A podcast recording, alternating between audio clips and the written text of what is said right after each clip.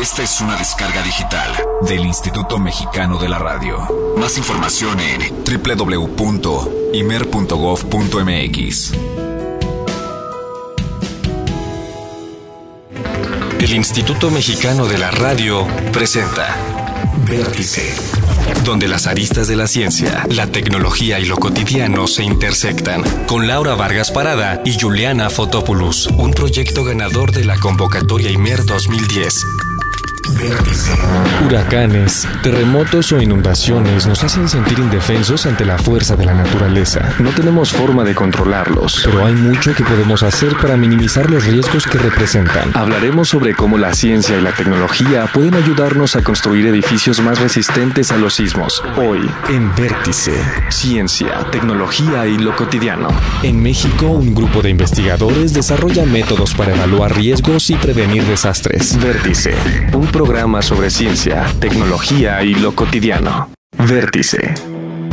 Hola, bienvenidos a una nueva edición de Vértice dedicada a la ciencia y los desastres naturales. Soy Laura Vargas Parada desde la Ciudad de México. Y yo soy Juliana Fotoplos desde Bristol, Inglaterra.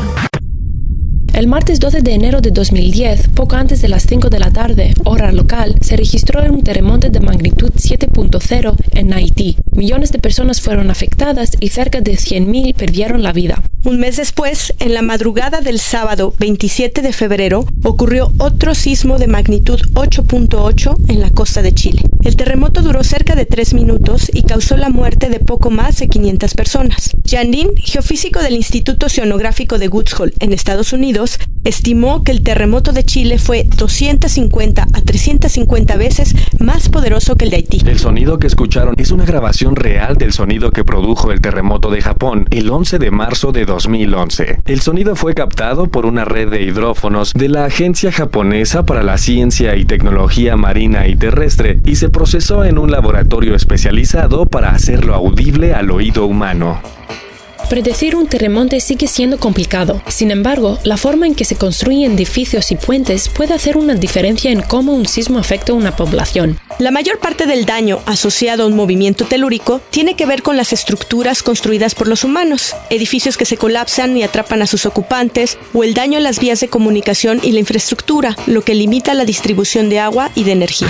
Cuando la tierra debajo de un edificio se mueve, el edificio se bambolea conforme las ondas de energía del sismo pasan a través de su estructura. En esas condiciones, uno podría pensar que un edificio alto es mucho más peligroso que una casa de tres pisos. Sin embargo, ocurre lo opuesto. Una casa de tres pisos se considera más vulnerable al daño por un terremoto que un rascacielos de 30 pisos. Por ello, cuando se planea la seguridad sísmica de un edificio, los ingenieros estructurales deben calcular que las zonas de soporte de una pequeña construcción tendrán que soportar fuerzas más grandes que las de un edificio más alto. Por supuesto, los materiales de construcción también determinarán la fuerza y flexibilidad de una estructura. La madera y el acero ceden más que el estuco, el concreto no reforzado y la mampostería. Además existen lo que se conoce como aisladores de la base, ubicados entre el edificio y la tierra y cuya función es disminuir las oscilaciones que llegan al edificio. Finalmente, la ubicación también es importante. A menudo es la combinación de un temblor en particular y las características del terreno donde se encuentra el edificio lo que puede resultar en un efecto particularmente devastador. Si la frecuencia de onda del sismo que llega a un edificio coincide con el balanceo natural de ese edificio, en términos físicos se dice que el edificio tiene la misma frecuencia de resonancia que la onda sísmica. Cuando esto ocurre, el efecto se amplifica cobrando una fuerza muy destructiva. Esto fue lo que ocurrió en la Ciudad de México en 1985. Los edificios de mediano tamaño entre 10 a 14 pisos entraron en resonancia con las ondas sísmicas, lo que les causó mucho más daño que a otras estructuras. La causa fue el tipo de suelo. Conforme las ondas de un terremoto pasan a través de la Tierra, se filtran de diferentes formas dependiendo del tipo de suelo. Una parte de la Ciudad de México, todos lo sabemos, se encuentra sobre suelo lodoso, lo que permitió que fueran las ondas de ciertas frecuencias las que llegaran a las construcciones. Un suelo de piedra absorbe más energía que un suelo arenoso. Las construcciones sobre rocas sólidas se verán menos afectadas que aquellas construidas en terrenos más blandos. Y si el suelo blando tiene agua, puede perder fuerza y comportarse como líquido, lo que lo hace muy peligroso. Otro desastre natural que afecta a miles de personas en el mundo son los derrumbes y avalanchas de rocas y lodo. En nuestra siguiente historia hablaremos sobre cómo ocurren estos fenómenos y cómo puede evaluarse el riesgo de que ocurra un deslizamiento de tierra. Los deslizamientos de tierra en México han causado un gran número de muertes. La mayoría de estos desastres están asociados a la intensa lluvia derivada de huracanes o tormentas tropicales. Iracema Alcántara Ayala es directora e investigadora del Instituto de Geografía de la UNAM y se ha dedicado a estudiar qué factores afectan la estabilidad de las laderas con el fin de comprender mejor las causas de los derrumbes y cómo evaluar el riesgo. Los sismos, las erupciones volcánicas y la lluvia son las principales causas que desencadenan el movimiento de una ladera. En México, la lluvia produce la mayoría de los derrumbes y avalanchas. La lluvia disminuye la resistencia de los materiales que componen la ladera, debilitándola. Una idea común es pensar que las laderas más inclinadas son las más propensas a derrumbarse. Sin embargo, lo que realmente determina el riesgo de que una ladera se deslice es la resistencia de los materiales que la conforman. De esta forma, una ladera con poca pendiente pero formada por materiales poco resistentes tiene mayor probabilidad de caer que la ladera con pendiente. Hay algunas señales que pueden indicarnos si el terreno es inestable, entre ellas la formación de grietas, puertas y ventanas que se descuadran en relación con su estructura original, inclinación de árboles que antes estaban rectos y o la ruptura de tuberías sin causa aparente. Si desean más información sobre los temas y la música del programa, visítenos en nuestra página de Facebook Vértice Imer o escríbanos a vértice.imer.com.mx. Vamos ahora con Laura al Instituto de Geografía de la UNAM para practicar con Oralia Oropeza Orozco, investigadora del Departamento de Geografía Física. Oralia dedica parte de su tiempo a elaborar mapas que permiten conocer los riesgos de una zona o región. La rica geografía y orografía mexicana también hace nuestro territorio susceptible de sufrir diversos desastres año con año. En muchos de los casos, la investigación científica puede ser útil para evaluar los riesgos y para planear estrategias de prevención. El análisis de riesgos es una actividad multi e interdisciplinaria, en la cual participan muchas disciplinas como la geografía, la biología, la arquitectura, las ingenierías, la antropología y la sociología.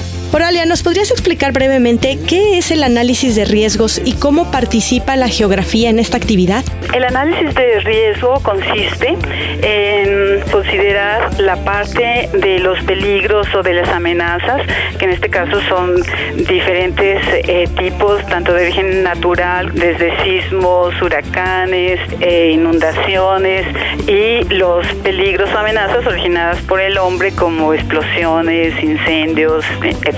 Por otra parte, en este análisis de riesgo también se debe considerar la vulnerabilidad, entendida como qué tan susceptible es el ser humano o el ambiente ante los impactos de estos fenómenos peligrosos. Y entonces, si conjuntamos el análisis de la amenaza o del peligro con el análisis de la vulnerabilidad, podemos determinar cuál es el riesgo de una cierta región. Y dentro del análisis, parte de esto es una metodología, los mapas de riesgo? Sí, es el documento gráfico de todo este análisis. Entonces es una herramienta muy útil para la toma de decisiones. Por ejemplo, para hacer un mapa de riesgo de inundaciones, ¿cómo lo haces?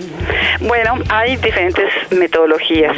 Nosotros hemos trabajado con datos históricos. Estos datos históricos nos han permitido hacer cartografía de frecuencia de inundaciones a nivel municipal. Y entonces nosotros ya conocemos a nivel de los 2.400 municipios que existen en el país en donde hay inundaciones frecuentes. ¿no? Y por ejemplo, así globalmente podemos decir que los municipios donde más inundaciones hay en el país son los de Veracruz, Tabasco, Chiapas, el centro de México, particularmente el Distrito Federal y el Estado de México. Eso es aprovechando la información histórica y mm, datos estadísticos. Por otro lado, también ubicamos zonas susceptibles a inundación de acuerdo con el tipo de relieve que existe, con el tipo de geología, con el tipo tipo de suelos. Entonces integramos toda esta información y nosotros determinamos de acuerdo a ese análisis geomorfológico cuáles son las áreas susceptibles a inundaciones. Una vez que tenemos estos mapas, ¿cómo los podemos utilizar para disminuir el impacto de los fenómenos meteorológicos? Las etapas más importantes son las etapas preventivas. Entonces, esto se hace también a través de los sistemas de alerta temprana. Nos dan pautas para prevenirnos en cuestión de ciclones o huracanes, en cuestión de inundaciones. También a través de estos sistemas de alerta temprana, pues en las cuestiones sísmicas o de sequías o de muchos otros fenómenos, ¿no? Entonces, la parte preventiva es esencial, ¿no? Y de hecho, cada vez ya más que la prevención cuesta menos que la atención del desastre. Y algunos autores estiman que la proporción es de 1 a 6. En esta fase preventiva, a través de la cartografía, establecemos diagnósticos, cómo está el terreno, qué características tiene, cómo es la vulnerabilidad de la población, cuáles son las condiciones sociales. Y algo muy importante también en estos análisis de riesgo es la participación de todos los sectores de la población. A nivel individual y a nivel familiar, pues nosotros podemos empezar con lo, nuestro plan familiar de protección civil y así extenderlo a la comunidad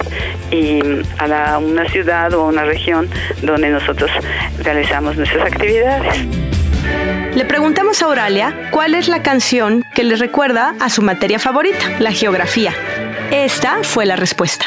Serenata Nocturna, Mozart.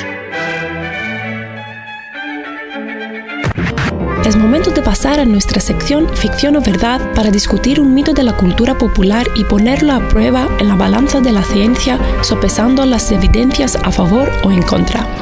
Hablando de desastres naturales, hay una creencia popular que dice que algunas mascotas y animales en el zoológico saben de alguna forma que un terremoto se aproxima. ¿Pueden los animales realmente predecir los terremotos u otros desastres naturales? ¿Ustedes qué opinan?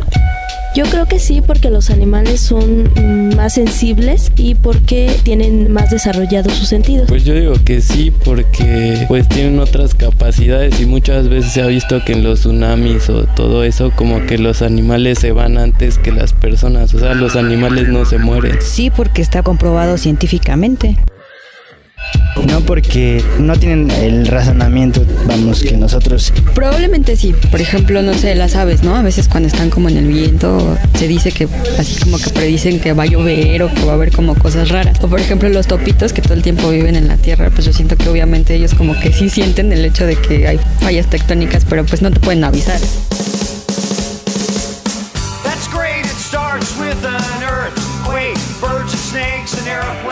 La creencia de que los animales pueden predecir terremotos ha rondado por ahí desde hace varios siglos. En el 373 antes de nuestra era, los historiadores registraron que animales como ratas, víboras y comadrejas huyeron de la ciudad griega de Hélice días antes de que un terremoto golpeara la ciudad.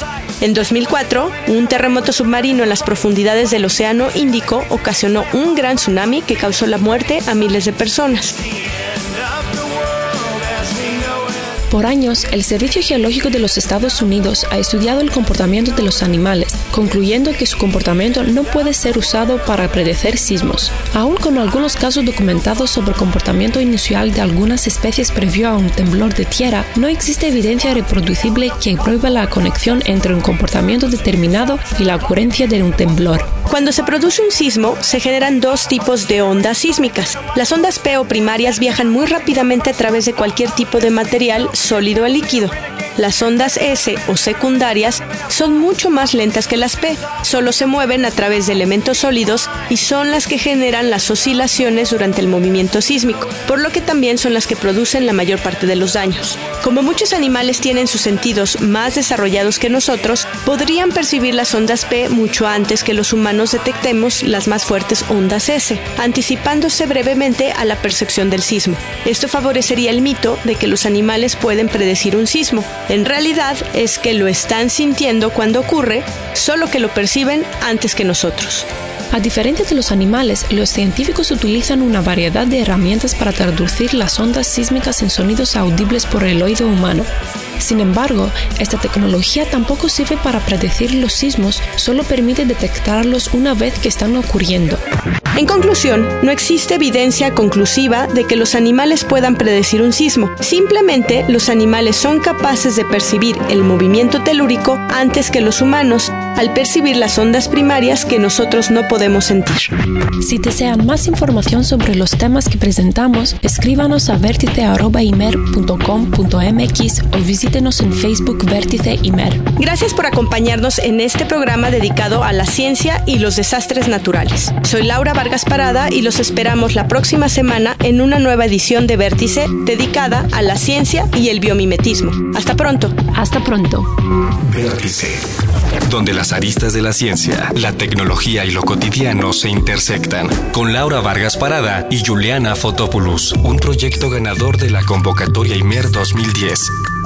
Vértice.